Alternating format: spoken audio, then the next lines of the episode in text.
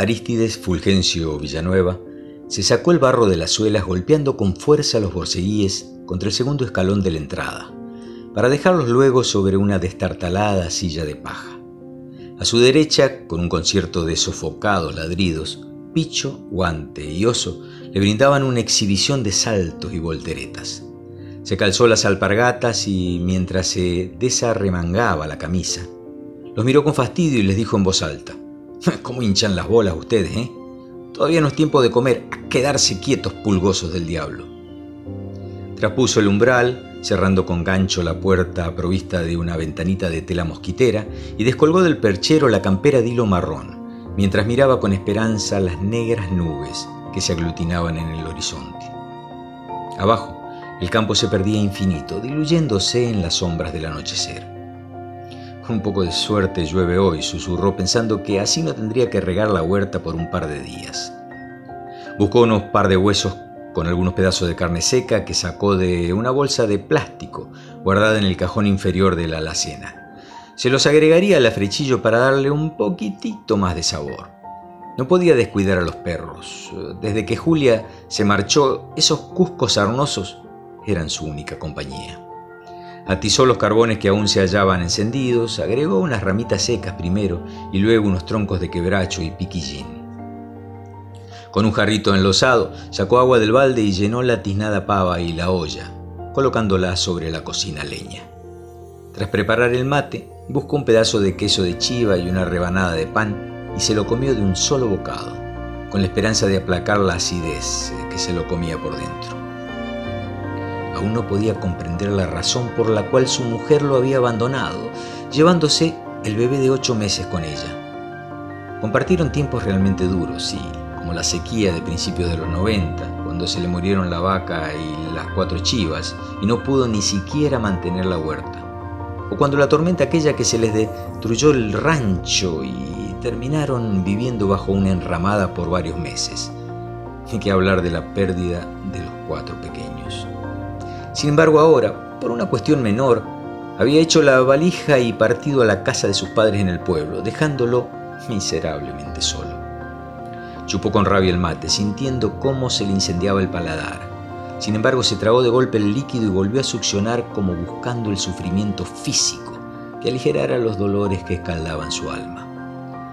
En los dos meses anteriores había adelgazado más de 10 kilos se sentía permanentemente deprimido y pasaba casi todo el día tirado en el catre, desgastando con su mirada la puerta de entrada. Pensar que tiempo atrás no soportaba el bullicio de los niños corriendo por la casa, ni el cuchicheo de alguna vecina que siempre venía a importunar. Ahora, ahora el silencio era una presa que segundo a segundo iba oprimiendo su cuerpo. Descosió el borde de la bolsa de afrechillo y vertió en el caldero la cantidad de siempre. Luego le echó un puñado de sal gruesa, agregándole los tres huesitos saborizantes, con unos restos de cáscaras de papa y zapallo. Desde la primera desaparición, Julia siempre le endilgó la culpa a él. Aunque nunca se lo dijera de frente, se lo expresaba con su mirada de reprobación, con sus gestos despechados, con sus alusiones indirectas. Un suave repiqueteo sobre las chapas de zinc alivió los oídos de Arístides. En la mano derecha sostenía la cuchara de madera con la que revolvía parsimoniosamente la comida. En la derecha aferraba el porongo con la bombilla, regalo de su hermano mayor cuando vivía en Paraguay. El olor a tierra y a yuyos mojados le acercó memorias de Julito y de la lluviosa mañana en que lo vieron por última vez. El muchachito cursaba el segundo grado en la escuelita rural que está pasando un kilómetro el atuel por el puentecito de los Fontana. Esa mañana de lunes el hombre lo acompañó como lo hizo siempre, desde el primer día de clases. Siempre le había incomodado el tener que levantarse tan temprano. Si por él fuera dormiría hasta el mediodía. Iban los dos en la bicicleta negra, porque la verde había amanecido con la rueda de atrás pinchada. Tras pasar el río se encontraron con un vecino que bajaba trasnochado del bar de Lomina, con una damajuana media llena en la mano. Aristides le contaría luego a Julia que mandó al niño solo el tramo que faltaba y se quedó conversando con el tipo aquel. Julito nunca llegaría a la escuela. El recuerdo agudizó su melancolía. Se acercó a la Motorola baterías y sintonizó una de las dos radios que se escuchaban en la zona. A las 7 comenzaba el programa de boleros que nunca se perdía.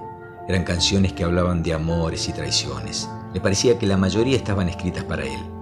Las escuchaba con los ojos borrachos en lágrimas, con la foto de su mujer desgastada en un puño. Bajó la olla para que se enfriara. Los perros ladraban hambrientos afuera. Ni la tormenta había podido callarlos. Se sentó en la reposera de paja. Estaba descosida y su cuerpo se inclinó un poco a la derecha. Cerró los ojos para abortar el cosquilleo que se deslizaba por sus mejillas. Afuera el cielo se desmoronaba y los relámpagos estampaban de a ratos el chato perfil de Villanueva contra la heladera querosén. Después de un par de minutos se incorporó y prendió una vela que estaba en un plato en el centro de la mesa. Le aterraba la oscuridad y el sol de noche estaba sin gas. No iría al pueblo hasta la semana entrante, en la que intentaría hablar una vez más con Julia. Le incomodaba la noche, las peores cosas le habían sucedido de noche como hace un año atrás, cuando pasó lo de los mellizos. Su mujer viajó al pueblo por un chequeo médico. Llevó a Hortensio, el menor de los niños. María y Julián se quedaron con él porque se hallaban bastante resfriados y necesitaban reposo. Hasta último momento Julia insistió en que fueran también, pero estaban demasiado débiles. Desde entonces ya me había perdido la confianza, se ve, susurró Aristides mientras rememoraba el suceso. Serían como las 10 de la noche, los mellizos dormían y el hombre no encontró nada mal el irse al bar a tomar unos tragos. Era viernes y cuando montó en la bicicleta el cielo reventaba de estrellas. El vecino lo esperaba en la tranquera, como siempre. Tanto a los policías como a su esposa les contó que cuando volvió a las 4 de la madrugada no pudo encontrar a los pequeños por ningún lado. Había dejado de llover y los perros aún toreaban. Dos murciélagos entraron al rancho cuando Aristides abrió la puerta. Le tomó cuatro segundos sacar los escobazos. A uno literalmente lo desintegró. Sacó la olla y revolvió su contenido, chequeando si estaba lo suficientemente frío para servirlo.